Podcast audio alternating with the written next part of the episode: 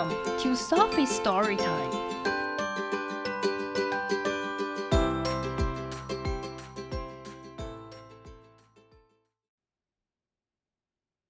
Today's story is Dad by My Side, written and illustrated by Soosh. With Dad by my side, there's nothing we can't do，没有什么事情我们办不了。He knows how to make me smile. 他知道怎么让我笑。He's not afraid to look silly. 他也不怕搞笑。No matter how busy he is. 不管他有多忙，He always makes time. 他总是会空出时间。We love to try new things together. 我们喜欢一起尝试新东西。 Eggshells in our omelette don't bother us at all. 煎蛋里有蛋壳，这一点也不造成我们的困扰。He comforts me when I'm sad. 当我伤心的时候，他安慰我。I make him feel better too. 我也会逗他开心。Neither of us likes it when he has to go away. 当他必须出远门的时候， 我们没有一个人喜欢。But he doesn't miss a single lullaby。但是他都不会错过任何一，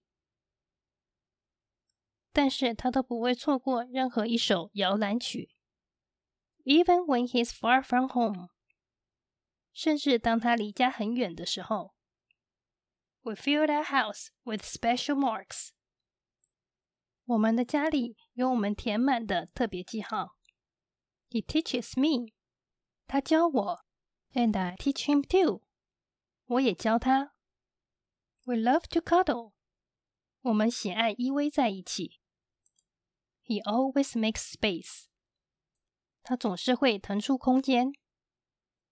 He tells the best stories，他会讲最好听的故事。He makes every room feel cozy. 它让每个房间都感觉温暖舒适。He protects me from monsters under the bed. 床下有怪物的时候，他保护我。He helps me. 他帮我，and I help him too. 我也帮他。It doesn't matter what we are doing. 不管我们做什么都无所谓，as long as we are together. 只要我们在一起 ，With Dad by my side，有爸爸在我身边，I can reach the stars，我可以够到星星。The end.